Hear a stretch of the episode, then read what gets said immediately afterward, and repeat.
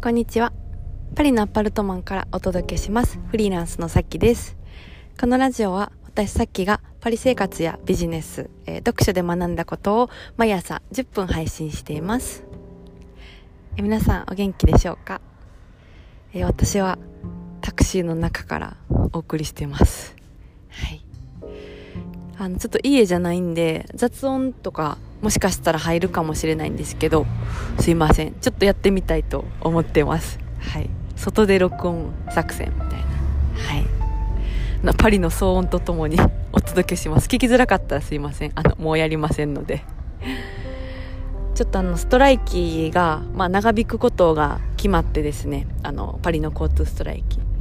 12月5日から始まって、クリスマスとか年末までやるんじゃないかっていう、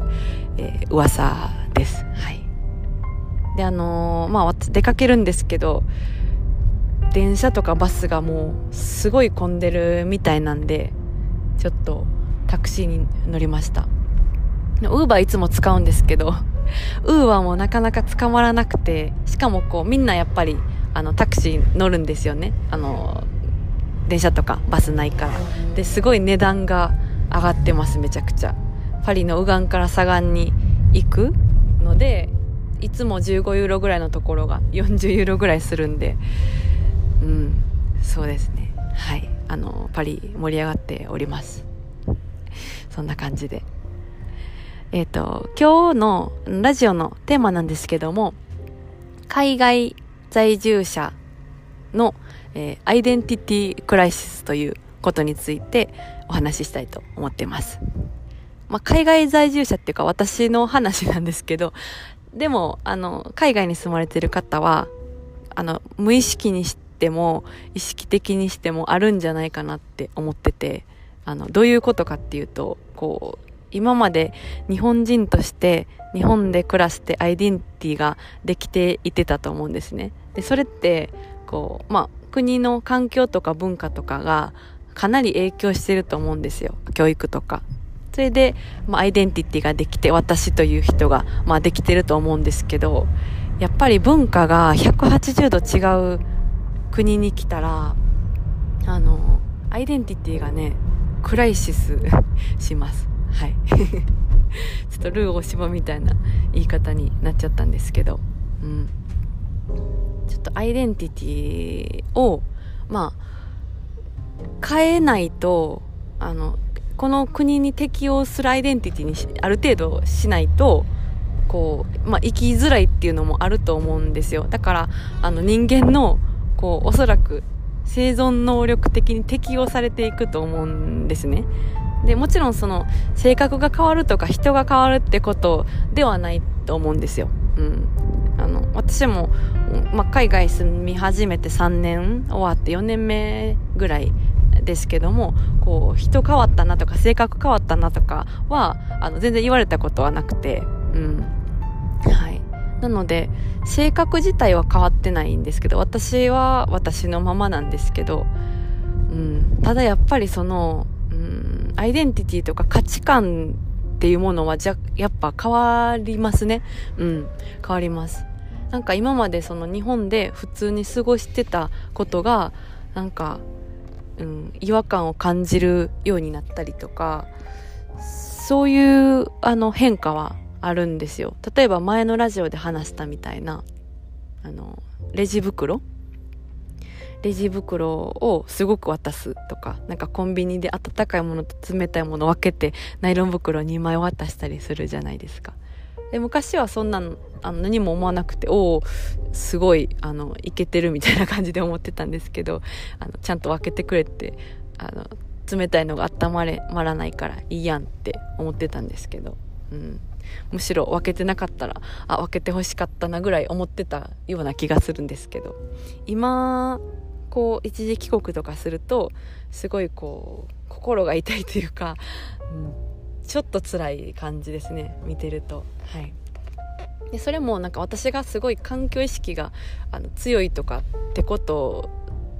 じゃなくてあの、まあ、ヨーロッパという国フランスという国が環境意識が結構あるのでその中で生きてるとやっぱナイロン袋とかあんまり出ないですし、えーと、使うとしたら有料なんでみんな大あの基本的にエコバッグとか持ってるんですよねでそれでいけるって知ったらあのどうして毎回あのナイロン袋使ってゴミ出すのかなっていう感じになってくるので、まあ、環境のあの影響で、えー、そういう価値観とか変わってくるんですけどいろんな、まあ、今言ったみたいな価値観の積み重ねでこうアイデンティティが変わってくるんですね。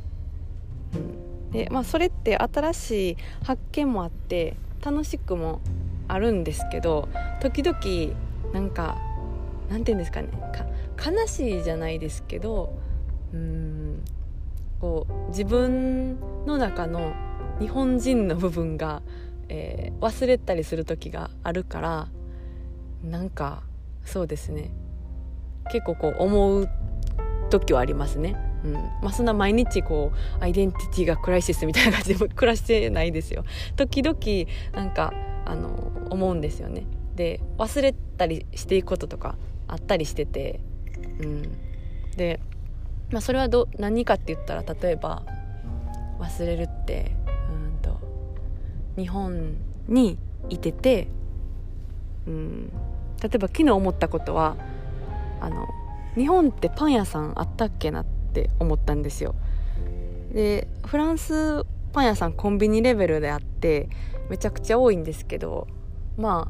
ああのコンビニあるのは覚えてるんですけどパン屋さんってあったっけなと思ってそれがあの10分ぐらい思い出せなかったんですよ。で10分ぐらい考えてあ普通にあるわって あの思い出したんですけど結構時間かかってそれがショックやったんですよ。うん。ねなんかあ忘れるんだと思ってこうこの感覚なんか海外に住まれてる方やあの分かりますかね？はい、あの分かる分かるって言ってほしい。はい、うん、ですね。なんかうん。もちろんやっぱり私はどこまで行っても日本人なだなっていうのは感じるんですよ。絶対フランス人になることなんてないし、えっと、日本人としてのこうアイデンティティも大事にしたいし、えー、まあ、そもそも変わることはできないんですね。絶対このあの今ある、えっと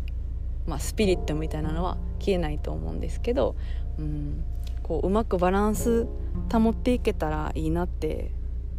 思いましたね。なんか、うん、やっぱその生きていくために適応するために多少こう変わるんですけどアイデンティティ。でアイデンティティってまあ価値観の集合体みたいな感じかなって思ってて、まあ、そのさっきの環境問題のことだったりとかあと何でしょう。うん。結婚観とかも結構こっち来て変わりましたしあと何が変わったかな、まあ、働き方とかも、えー、変わりましたし、うん。まあ、そのそれぞれのトピックに関してはすごくあの面白いんでまた別あの個別のトピックにして話せたらなって思ってますけどもうんすごく変わりましたでもなんか外人ぶ外国人かぶれっていうよりかはなんか自然に適応をを脳がしてしまうって感じに近いですね。うん、なんか昔あの帰国子女の方とかあのよく分からなかったんですよ。私日本でずっと暮らしてたんで。なんかどうしてこの日本に帰ってきてあの外国人っぽい感じなんだろうって思ってたんですけどあの今思うとすごい分かるっていうかしょうがない。あの、うん、あのチョイスノーチョイスというかなんであの今思ったらちょっとすいませんって感じですね。うん。なんでなんでって思ったんですけど日本に帰ったのになんか、うん、そそっちの文化の感じが出てるからと思ってたんですけど。うん。まあなりますなりますね。なんか 生き物としてというか。はい。っていうのはすごい思いましたね。はい。あうんちゃんが風邪かな。C, C 車吸ってますね。あの運転しながら。やっぱりお寿司そうですね。でうんと何でしたっけ、え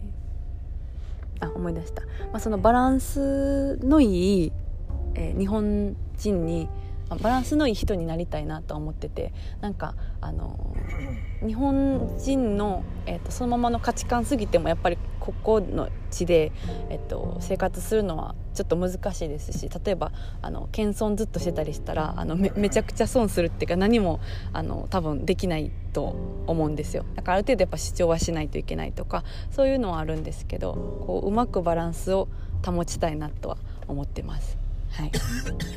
であの前こうビジネス仲間の方に言われて嬉しかったことがあってあの陽子さんっていうバイマー仲間の方なんですけどがあの海外によく行かれてる方でで、えっとまあ、私のことをその何て言うんですかね、まあ、海外に住んでてその文化的なこともいろいろ知ってるけど日本人らしさもあるみたいなことを言ってもらってでそこをこう目指してたんでなんかニュートラルっていうのはまあなかなか難しいんですけどバランスをなるべくとって、えーと、こう広い視点とかでものを見るっていうのはやりたいなと思ってたんでなんか、まあ嬉しかったですしこれからもこう、うん、目指したいなって思ってます。なんかもし20年ぐらい住んで めっちゃ私があの外国人みたいになってたらちょっとあの誰か言ってほしいですけど、はい、多分自分でだんだん変わっていってることに気づかないかもしれないなと思って、うん。まあ、ならないとは思ってるんですけど心がけてるんで、はい、もし私がめっちゃフランス人になってたらあの 教えてください。はい。じゃあ今日はこの辺でそろそろお開きということで、はい。えー、また明日お会いしましょう。皆様良い一日をお過ごしください。それでは。